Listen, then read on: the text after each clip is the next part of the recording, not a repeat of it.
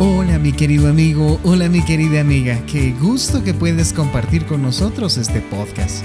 Queremos que te sientas como en casa, así que iniciemos ya.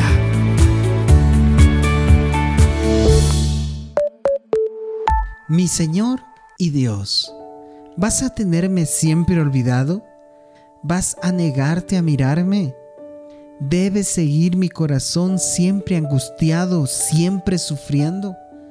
¿Hasta cuándo el enemigo me va a seguir dominando? Mírame y respóndeme. Ayúdame a entender lo que pasa. De lo contrario, perderé la vida. Mi enemigo cantará victoria y se alegrará de mi fracaso. Pero yo, Dios mío, confío en tu gran amor y me lleno de alegría porque me salvaste. Voy a cantarte himnos porque has sido bueno conmigo. Nos vemos en la próxima sesión.